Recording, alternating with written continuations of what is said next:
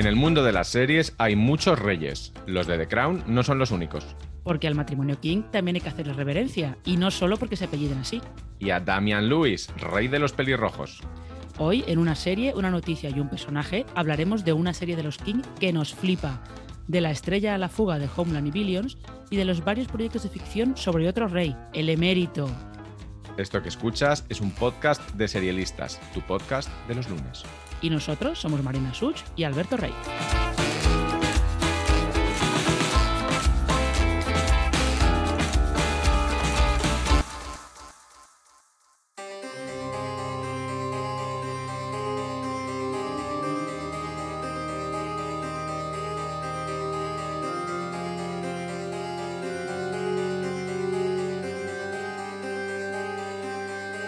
Cualquier serie de Robert y Michelle King nos interesa.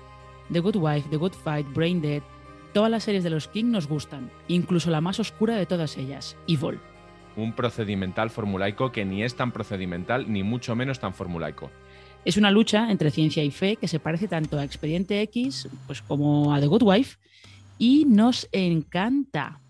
Evil es la lucha de una psicóloga forense y un seminarista la lucha entre ellos y la lucha contra casos que son paranormales, no son paranormales, tienen que ver con la religión, tienen que ver con su propia religión. Es muy interesante esta lucha y la serie es realmente oscura. Hablemos de su protagonista, Katia Herbers, espero que se pronuncie así, holandesa con acento inglés perfecto, esto hay que decirlo, la nueva Diane Kruger, y una elección de casting quizá no tan obvia. No, muy poco obvia porque hasta que eh, la contrataron para ser esta protagonista de Evil, yo creo que los fans, pero muy fans de las series, la conocían más por Manhattan, que era aquella serie sobre, sobre el proyecto Manhattan que creó la bomba nuclear para el gobierno de Estados Unidos eh, al final de la Segunda Guerra Mundial. Pero realmente yo creo que está muy bien elegida como esta, esta eh, psicóloga forense que tiene cuatro hijas que deben ser, ahora yo creo que son como las mejores, los mejores cuatro papeles infantiles que hay en, en drama porque son, las cuatro son, podrían ser súper repelentes y no lo son, con todas las...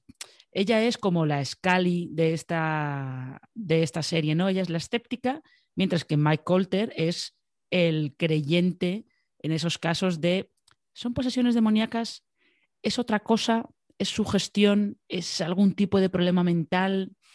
Es tecnología incluso, porque hay un par de episodios, yo recuerdo el episodio de la realidad virtual o el que hace una especie de parodia de los programas de, equipos que van a, del, del, grupo EPTA, como diría Iker Jiménez, que van a buscar fantasmas que no existen a casas inventadas. Michael Emerson, Marina, el villano de los villanos, quizá el actor que hace mejores villanos de los últimos años de televisión. Pues puede, es muy probable. ¿eh? O al que le dan mejores papeles. Yo creo que lo sabe explotar muy bien. Evidentemente, el villano de Perdidos era muy memorable, pero es que igual se nos olvida que en El Abogado, si no recuerdo mal, también tuvo un villano súper memorable. Era no recuerdo si era un asesino en serie muy chungo. Eso tendría, tendría que mirarlo, ¿eh? porque el abogado tengo el recuerdo de un asesino en serie disfrazado de monja, que no sé si era él o no era él. Hablamos de Evil, por cierto, porque su segunda temporada, que ya se ha podido ver en Estados Unidos, llega en brevísimo a España, a Sci-Fi. Sí, llega eh, pues esta misma semana.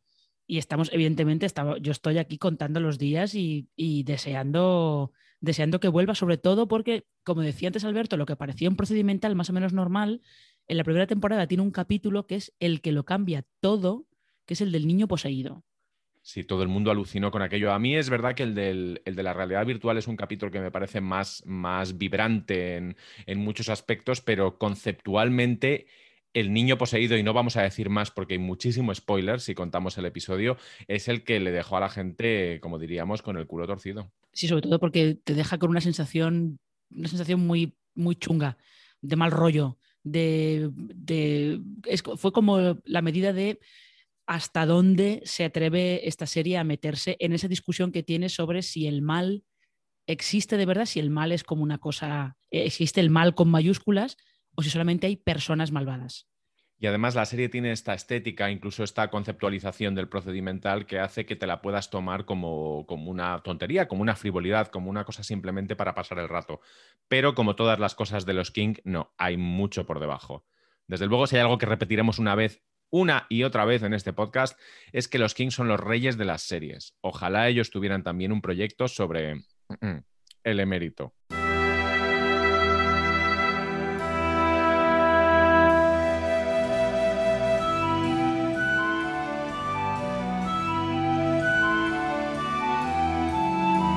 Por ahora son cuatro las series que tendrán a Juan Carlos de Borbón, el cada vez más cuestionado rey emérito de España, como protagonista. Tenemos por un lado el podcast Ex-Rey, que se convertirá en una ficción televisiva. Por otro, el libro Yo el Rey, de Pilar Eire, que también está en proceso de adaptación. Y luego hay otras dos, otras, eh, dos series que están en desarrollo. Una que es Palacio Real, que es una ficción eh, que produce Diagonal Televisión.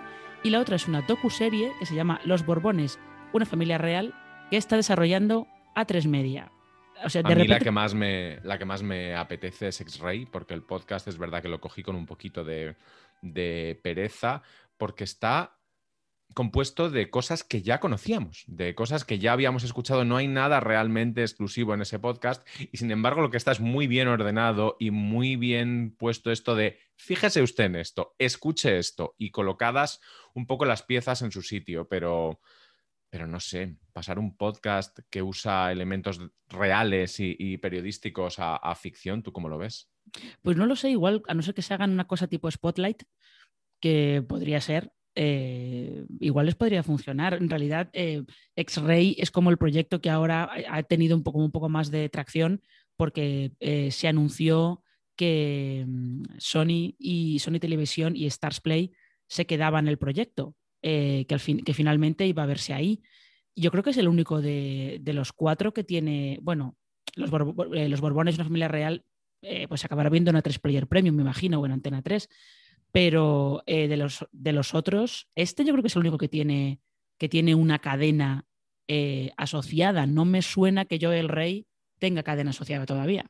Sí, lo que tiene Yo el Rey es nombres potentes porque está Pilar Eire ahí, es la, es la autora del, libro que se va a adaptar. Está Javier Olivares, que es muy visible como, como showrunner y que siempre ha demostrado su, su interés en llevar este, este proyecto adelante. Lo interesante es, ¿quién crees que debería interpretar al rey, porque los intentos previos de ficcionar su figura han sido un poco, al rey emérito, perdón, han sido un poco desiguales. Desde el Juanjo Puig Corbea, aquel grotesco de Felipe y Leticia, todavía recuerdo la reacción de, de Puig Corbea a las críticas a la serie, al correctísimo Fernando Cayo, que estaba en 23F, o en Adolfo Suárez, el presidente. De Adolfo Suárez, el presidente, prefiero no hablar. 23F me gusta más.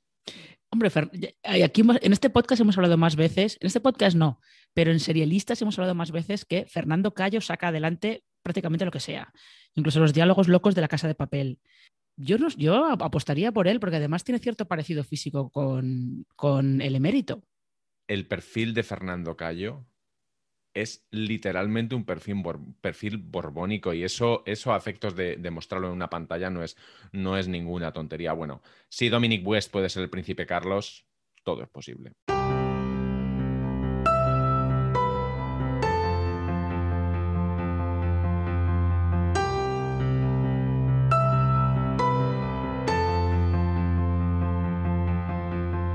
Otra cosa que tendrá que ser posible, Billions sin Damian Luis.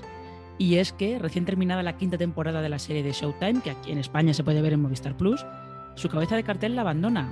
Tendrán que apañarse sin él en la sexta temporada. Aquí yo tengo una duda, Alberto. ¿La sexta temporada se anunció que era la última o no? Sí, creo que se ha dicho que la sexta temporada es, es, la última de la serie y yo creo que uno de los motivos es literalmente, literalmente este. Aunque se lo podrían haber imaginado porque no es la primera vez que Damian Lewis abandona su serie, con ese su entre comillas. En Homeland ya sabemos lo que pasó.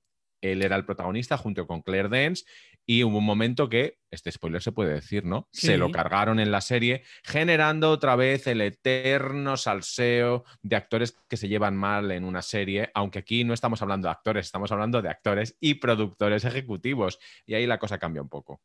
Ya, de todas maneras, eh, en el caso de Homeland, eh, es, el personaje de Damian Luis es de estos que eh, como, dicen, como dicen los yankees, overstayed his welcome.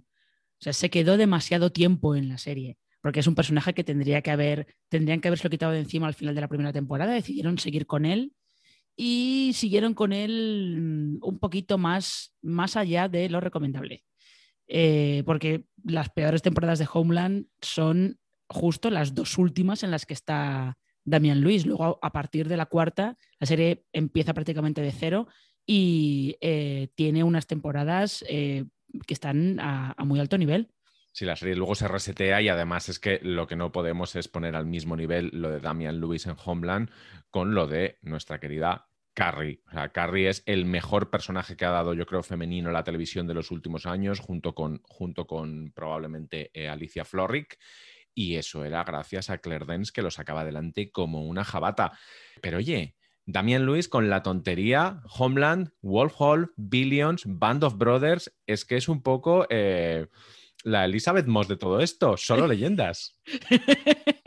ya, eh, y además es, yo creo que al final ha sido el caso de, toda aquella cantera de actores que fue eh, Band of Brothers, Hermanos de Sangre. Que la ves ahora y dices, ¿qué, podría costar esto ahora? Bueno, esto ahora... Estaba hasta David Schwimmer. Es que ahora ni, ni cuatro películas de los Vengadores. Eh, no, no puedes pagar a toda esta gente. Eh, además, es curioso porque esta miniserie ha cumplido 20 años del estreno este año, o sea que si alguien la quiere volver a ver, que merece la pena, podéis hacerlo. Pero eh, al final, esto, Luis es el que ha sido la gran estrella que ha salido de, Hermanos de Sangre, porque luego en el Reino Unido es el típico actor, la típica estrella que hay en el Reino Unido de me hago mi serie, luego me hago mi obra de teatro. Él está como muy asociado a, dramas de Shakespeare y cosas así. Y, vive súper bien, pero ¿quién lo va a sustituir en Billions como la gran estrella? En Billions, no tanto como la gran estrella, pero literalmente sustituyen al personaje por otro, por el personaje de Corey Stoll, que es el que compra la empresa. Eh, oí, los, los, spoilers hoy, bueno, lo sentimos. El que ve Billions, ve Billions. O sea, y el que no la está viendo no la va, no la va a empezar a ver ahora, realmente, esto opino. Pues Corey Stoll es el personaje que hace, es otro magnate que compra la empresa de Amin Lewis, que se va literalmente, literalmente se va. Y es interesante y un poco triste porque Corey Stoll es un actor de un perfil muy parecido al de Damien Lewis, es un actor además con una potencia visual muy, muy importante, es un actor muy guapo, es un actor muy socarrón cuando, cuando quiere y sin embargo es también una estrella que no termina de cuajar porque la, el estatus de superestrella de Damien Lewis no lo discute nadie. El de Corey Stoll lo discuto hasta yo, que soy su fan número uno. Eh, además, eres su fan número uno, el mayor fan que debe tener. Como, como calvo, como calvo, es una de mis luces en la vida, Corey ya, yo no sé, este hombre, no sé si cuando salió en House of Cards parecía que, que iba a ir un poco más allá o no, lo sé, yo ha estado haciendo cosas pequeñas aquí y allá y al final como que se quedó un poco desdibujado a lo mejor. Y también que le tocó aquello de The Strain, que Aquella peluca. apuntaba maneras, pero es que empezábamos por una peluca y, era, y una peluca siempre es mal, excepto si te la ponen en The Good Wife. Ya, ahí siempre es bien. Eh, ¿Y cómo termina el personaje de Damian Luis en Billion? Ya que estamos con los spoilers, a ver qué te ha parecido el final. Bueno, el final es una especie de. El final de temporada, de la quinta temporada, es una especie de mamet cutre, ¿no? De, cuando te dicen tres horas antes, cuatro horas antes, digamos que te están enseñando la manera que tiene un personaje de, de, huir. Es una, es una huida y te, y te, van a explicar todos los pasos en ese episodio que está, que está realmente bien, bien planteado, pero que tiene un punto entre chanante y molón. Pero es que la serie se ha convertido un poco en eso. O sea, la Billions pronto entendió que solamente podía estar arribísima todo el rato si se convertía un poco en una, en una parodia. Dio un paso en falso, para mi gusto, muy equivocado, que fue cuando una serie que era pura testosterona descubrió que sus personajes femeninos eran mucho más interesantes e incluso más testosterónicos que los hombres si se ponían. Y aquí, en cambio, la salida de Damien Lewis, al menos aparentemente, implica la entrada de otro, de otro tío para que la lucha siga siendo entre dos hombres. El personaje de Chuck Rhodes, interpretado por Paul Giamatti, y este nuevo...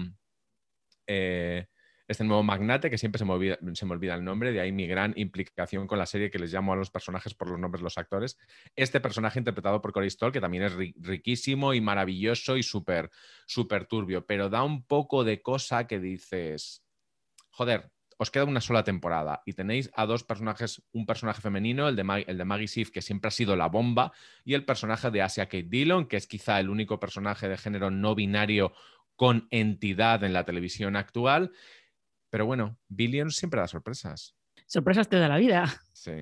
Y hasta aquí, queridos, este episodio de una serie, una noticia y un personaje dedicado a la realeza de la vida y de la tele. Y se nos ha quedado en el tintero Mark Harmon, que también se va de CIS. Y aunque solo sea por su sueldo, pues también es realeza. Además, sabemos que veis en CIS, nosotros también. No hay nada malo en ello. En este podcast, todos los seriefilos sois bienvenidos Nuestra auténtica reverencia es a vosotros, queridos oyentes. Estamos siempre a vuestra disposición, aquí y en las redes sociales, tanto en las nuestras personales como en las de serialistas. Nosotros solo aspiramos a reinar en vuestros corazones y en vuestro, ¡Ah! y en vuestro reproductor de podcast favoritos todos los lunes. ¿Cómo se nota que es lunes, Marina?